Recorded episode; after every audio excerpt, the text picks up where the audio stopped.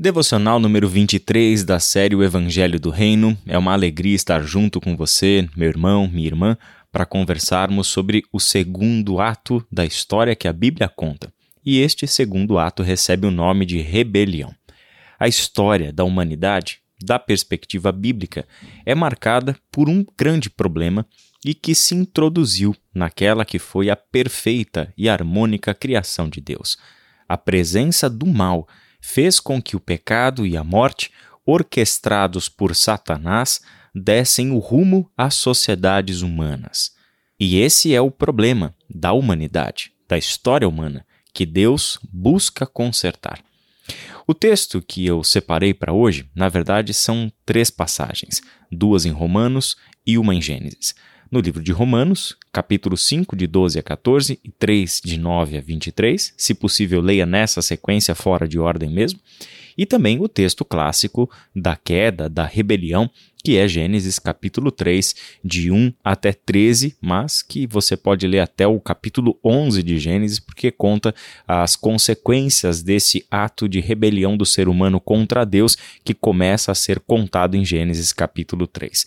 Para os efeitos da nossa conversa aqui e agora, além de você fazer a leitura aí, eu gostaria de destacar apenas alguns versos do capítulo 3 da carta aos Romanos. Eu vou ler o verso 9, parte B, até o verso 18 e depois o verso 23. A palavra do Senhor diz assim: Já mostramos que todos, judeus ou gentios, estão sob o poder do pecado como afirmam as Escrituras, ninguém é justo, nenhum sequer. Ninguém é sábio, ninguém busca a Deus. Todos se desviaram, todos se tornaram inúteis. Ninguém faz o bem, nenhum sequer. Sua conversa é repulsiva, como o odor de um túmulo aberto. Sua língua é cheia de mentiras. Veneno de serpentes goteja de seus lábios. Sua boca é cheia de maldição e amargura. Apressam-se em cometer homicídio, por onde passam, deixam destruição e sofrimento. Não sabem onde encontrar paz. Não têm o menor temor de Deus. Note que o apóstolo Paulo vem com esta argumentação desde o versículo 18 do capítulo 1. Isso faz parte de uma longa argumentação de Paulo para descrever a humanidade sob o poder do pecado, sob o poder do mal. E quando ele chega neste ponto do seu texto, ele deixa tremendamente claro que ninguém, nenhum ser humano, mesmo sendo ele judeu, do povo que recebeu a revelação e a lei de Deus, escapa desta condenação. Todos nós estamos debaixo de condenação aos olhos de Deus, porque todos nós estamos debaixo do pecado. Isso nivela a humanidade, não na prática do bem, mas na prática do mal. Qualquer ideia, qualquer narrativa que nos conte um ser humano capaz de fazer o bem sem Deus é mentirosa. Não há nenhum ser humano no qual nós possamos confiar, porque a sabedoria, a justiça, a utilidade, o bem, a vida não parte do ser humano, nem tem como partir do ser humano.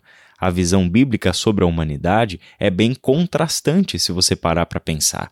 Ao mesmo tempo que este ser é criado à imagem e semelhança de Deus, como nós estudamos ontem na, no primeiro ato, que foi a criação, após o pecado, este ser humano ele é exatamente o oposto daquilo para o qual ele foi criado. Ele está em rebelião contra Deus, portanto, desconectado da sua fonte eterna de vida e de sentido, de propósito, em quem ele desfrutaria de uma relação perfeita e viveria para a prática do bem. Mas a gente sabe o que aconteceu. A narrativa bíblica em Gênesis 3 mostra que houve uma rebelião contra um mandamento do Senhor. Deus disse que o ser humano poderia comer de todas as árvores do jardim, exceto a árvore do conhecimento do bem e do mal, porque no dia em que comesse dessa árvore, certamente ele morreria. E note que o bem já existia, porque o bem era toda a criação de Deus, a própria relação do ser humano com Deus, o próprio Deus, o próprio ser humano. Tudo isso era permeado pelo bem que parte de Deus, do seu agir, do seu falar e desta relação. O bem já existe e já é bem conhecido e vivido pela humanidade.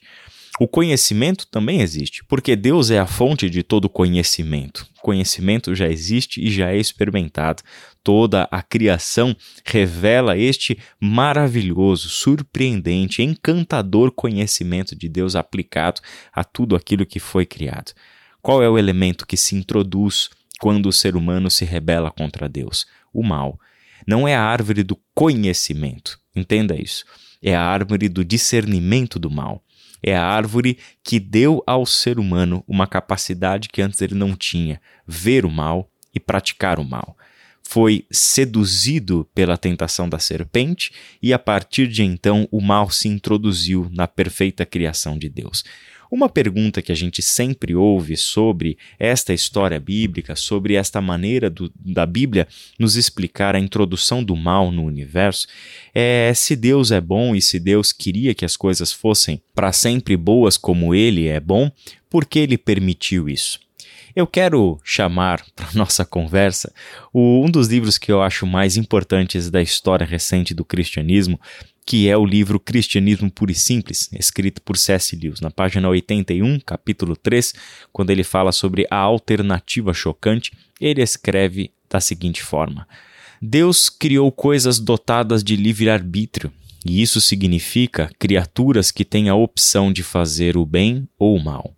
Algumas pessoas acham que são capazes de imaginar uma criatura livre, mas impedida de fazer o mal. Eu não consigo. Se alguém é livre para ser bom, também é livre para ser mal.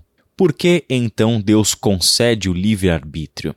Porque o livre-arbítrio, embora possibilite o mal, também é a única coisa que torna possível todo o amor, toda a bondade ou toda a alegria. Um mundo de autômatos, de criaturas que trabalhassem feito máquinas, dificilmente valeria a pena ser criado. A felicidade que Deus designou para suas criaturas superiores é a felicidade de serem unidas a Ele e umas às outras, livre e voluntariamente, em um êxtase de amor e prazer que, quando comparado com o amor mais arrebatador entre um homem e uma mulher nesta terra, este último seria água com açúcar. E para isso, eles têm de ser livres. Fecha aspas. Fim da citação. C.S. Lewis argumenta a favor, e eu estou de acordo com ele, de que Deus deu ao ser humano de fato um livre-arbítrio e por esta vontade de Deus de criar um ser humano livre, capaz de escolher entre o bem e o mal, capaz de decidir se obedeceria a Deus ou se não obedeceria a Deus. Ele não só possibilitou a entrada no mal na sua criação, mas ele também ali possibilita um amor livre e voluntário. Deus não cria escravos, porque amor que escraviza não é amor. Amor que prende a sua vontade involuntariamente não é amor. E Deus é amor. Deus quer que o conheçamos e com ele nos relacionemos numa relação baseada, nutrida, sustentada no amor. Assim, nós temos a história da humanidade, destes seres humanos, criados à imagem e semelhança de Deus, mas que decidiram se rebelar contra o seu Criador. A partir de então, o engano ganha o lugar da verdade. Então, a mentira passa a valer.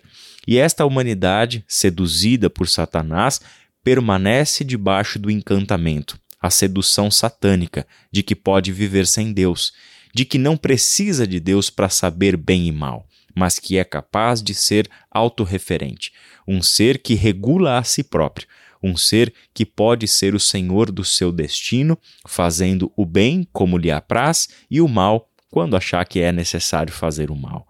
Só que este é um grande engano. Um pouco mais à frente, no mesmo capítulo, diz assim: abre aspas. O que Satanás pôs na mente de nossos ancestrais remotos foi a ideia de que eles poderiam ser como deuses como se pudessem estruturar-se por si mesmos, como se tivessem criado a si mesmos, ser os seus próprios mestres, inventar uma espécie de felicidade para si fora de Deus, à parte de Deus.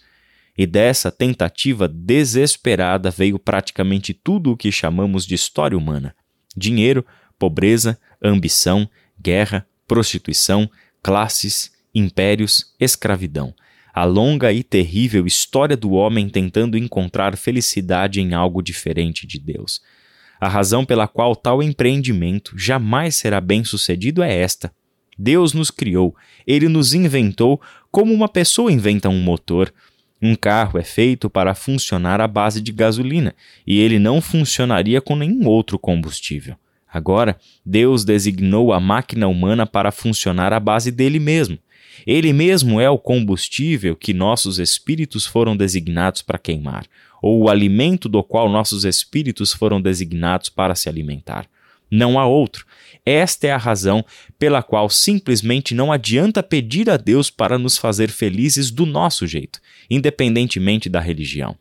Deus não pode nos dar felicidade e paz à parte de si mesmo, porque elas não se encontram aí. Não existe tal coisa. Essa é a chave para a história da humanidade. Uma energia extraordinária é despendida, civilizações são construídas e instituições excelentes criadas, mas sempre há algo que dá errado. Sempre ocorre algum desastre fatal que faz as pessoas egoístas e cruéis subirem ao poder e tudo se torna em miséria e ruína. Na verdade, a máquina começa a falhar. Ela parece iniciar perfeitamente e funciona por alguns quilômetros, e então o motor funde, pois eles estão tentando fazê-la funcionar com o combustível errado. Foi isso o que Satanás nos fez conosco, seres humanos. Fecha aspas. Que Deus abençoe o seu dia e a sua reflexão, e até amanhã.